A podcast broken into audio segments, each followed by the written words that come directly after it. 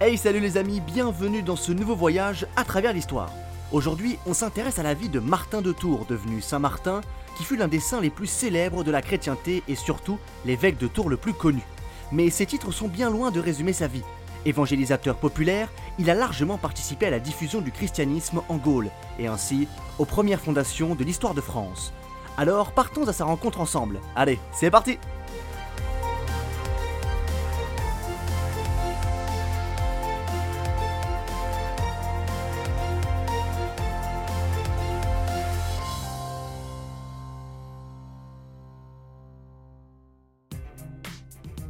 Martin de Tours, aussi appelé Martin le Miséricordieux ou plus communément Saint Martin, est une figure emblématique de la chrétienté mais surtout de l'histoire de France. Sa vie nous est essentiellement connue grâce à la Victa Santi Martini, autrement dit la vie de Saint Martin, écrite en 396-397 par Sulpice Sévère, un des disciples de Martin. Vivant au IVe siècle de notre ère, Martin de Tours est non seulement connu pour avoir diffusé la chrétienté dans une bonne partie de la Gaule, mais aussi pour le véritable culte qui émane de sa personnalité et de sa vie, les adeptes sont appelés les Martiniens. Alors que la religion chrétienne est minoritaire, voire interdite dans l'Empire romain, elle devient dès 380 la seule confession autorisée. Martin deviendra par la suite le saint patron des dynasties mérovingiennes et carolingiennes et de nombreuses villes en France comme Tours. Mais avant d'en arriver là, revenons un peu en arrière.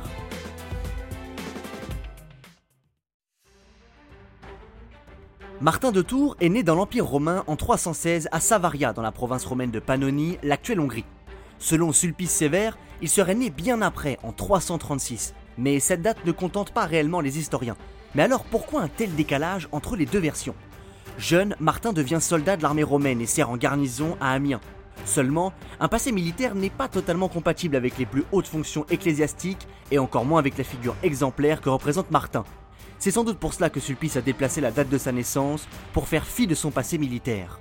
Qu'à cela Martin devient bien légionnaire romain, son père était un officier supérieur chargé de l'administration de l'armée, ce qui a poussé Martin à le suivre au gré des garnisons. Il passe le plus clair de sa jeunesse à Pavie, en Italie du Nord. Son père ne voyait pas d'un très bon œil le fait que Martin s'intéresse à la religion chrétienne qui commence à se développer en Italie. Ainsi, il le force à entrer dans l'armée à 15 ans. Au vu du pédigré militaire de son père, Martin ne rentre pas comme simple soldat dans l'armée romaine. Il est ce qu'on appelle un circitor, c'est-à-dire qu'il est chargé de mener des rondes la nuit et d'inspecter les postes de garde de la garnison.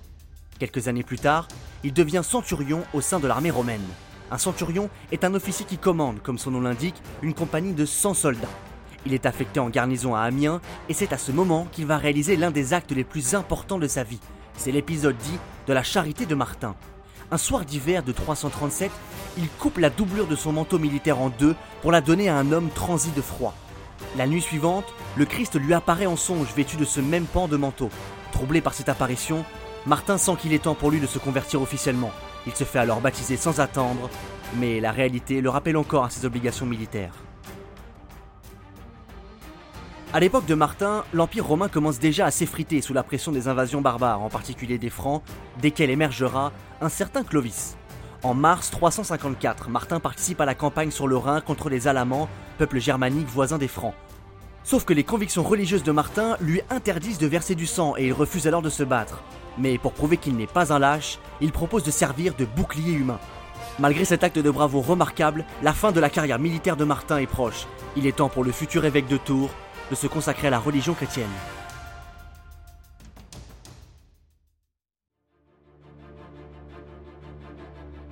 En 356, Martin se dégage de toutes ses obligations militaires et rejoint à Poitiers le très célèbre Hilaire, premier évêque attesté de la ville et théologien de renom.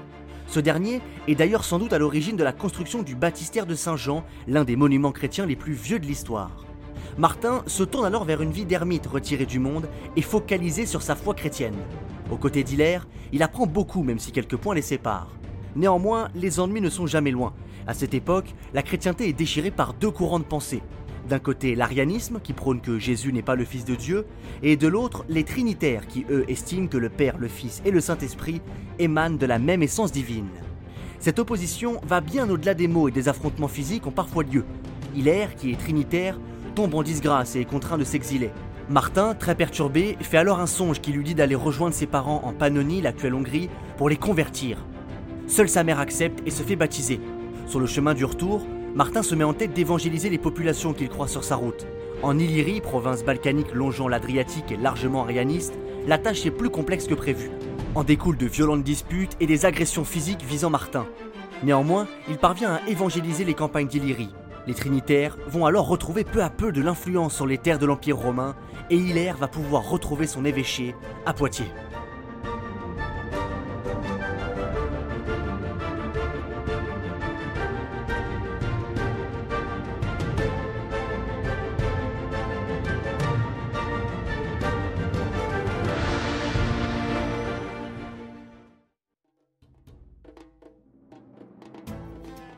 En 361, à l'âge de 44 ans, Martin regagne des terres plus calmes et il s'établit au sud de Poitiers, à Ligugé. Là-haut, dans une villa cédée par Hilaire, Martin fonde le premier monastère d'Occident. Aujourd'hui, il est toujours en activité sous le nom d'abbaye Saint-Martin de Ligugé. Et là, c'est le début de la renommée pour Martin.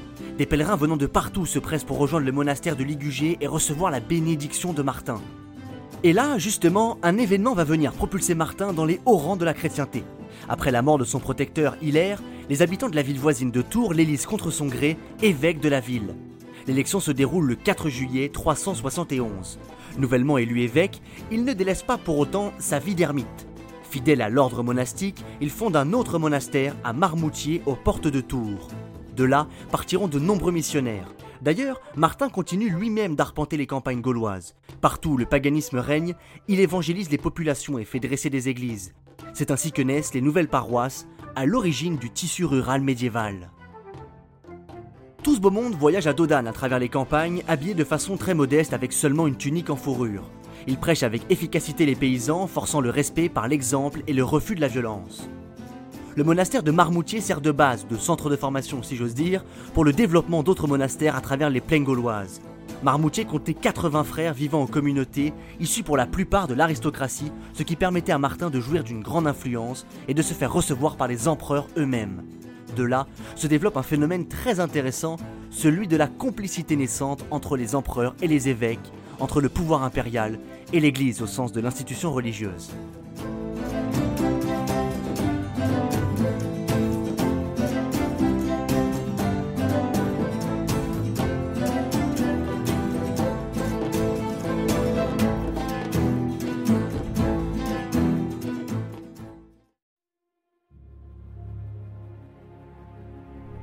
L'exemplarité de Martin le suivra jusqu'à son dernier souffle. Le 8 novembre 397, Martin doit réconcilier les clercs de la ville de Cande, non loin de Tours. Seulement, il est sur son lit de mort et s'apprête à rendre son dernier souffle. Avant de rejoindre le ciel, Martin réussit à réconcilier les clercs. Le soir du 8 novembre, il s'éteint. Le 11, il est enterré à Tours. Mais sa gloire, elle, ne s'éteint pas. Au contraire, elle est bien loin d'atteindre son apogée.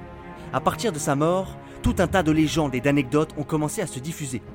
Par exemple, une légende raconte que le long de la Loire, au passage de la dépouille du Saint de Cande à Tours, les buissons se mirent à refleurir. Ce miracle serait à l'origine de l'été de la Saint-Martin, un redout autour du 11 novembre, fête de la Saint-Martin. Le tombeau de Saint-Martin à Tours devient quasiment un lieu de culte. Avant sa conversion, Clovis y est venu se recueillir. Plus tard, il fera de Martin le saint patron de la monarchie franque.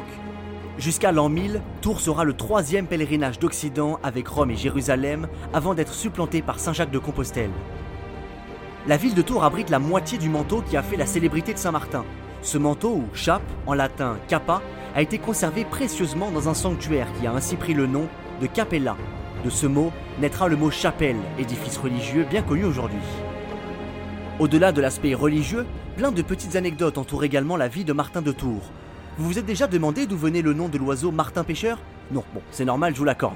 Un jour, voyant des oiseaux pêcheurs se disputer des poissons, Martin explique à ses disciples que les démons se disputent de la même manière les âmes des chrétiens. Et de là, les oiseaux prirent ainsi le nom de l'évêque. Bon, vous l'avez compris, Saint Martin de Tours a profondément marqué l'histoire de la Gaule et évidemment de la France, bien qu'elle n'existait pas à l'époque. Son importance historique tient surtout au fait qu'il a créé les premiers monastères et qu'il a formé les clercs par la voie monastique. Son culte a attiré de nombreux disciples à travers l'Europe chrétienne. 485 lieux, villes ou villages portent son nom, ainsi que 3675 lieux de culte. Son patronyme est le plus répandu dans le pays. En outre, le 11 novembre est devenu la fête de la Saint-Martin en France, journée qui est restée très populaire jusqu'à la Révolution. Aujourd'hui, elle a été légèrement délaissée au profit de la commémoration de l'armistice du 11 novembre 1918. La Saint-Martin n'est pas fêtée qu'en France, elle est également célébrée en Hongrie, en Suisse, en Belgique ou encore en Allemagne. Cependant, Martin est loin d'être la seule personnalité religieuse ayant marqué l'histoire et le patrimoine de la France. Rien qu'à Tours, par exemple, un autre homme prend la relève de Martin. Il s'agit d'un certain Grégoire de Tours, évêque de Tours et chroniqueur nous ayant rapporté de nombreux épisodes historiques. Mais ça, c'est une autre histoire.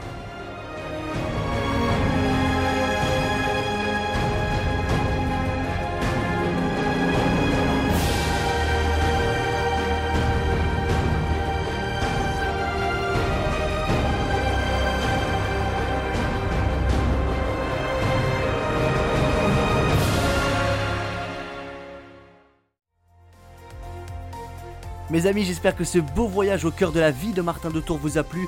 En tout cas, pour moi, ce fut un immense plaisir de le faire avec vous. Je vous invite, comme d'habitude, à aller nous rejoindre sur la page Instagram de l'émission à travers l'histoire podcast ou sur Facebook à travers l'histoire tout court.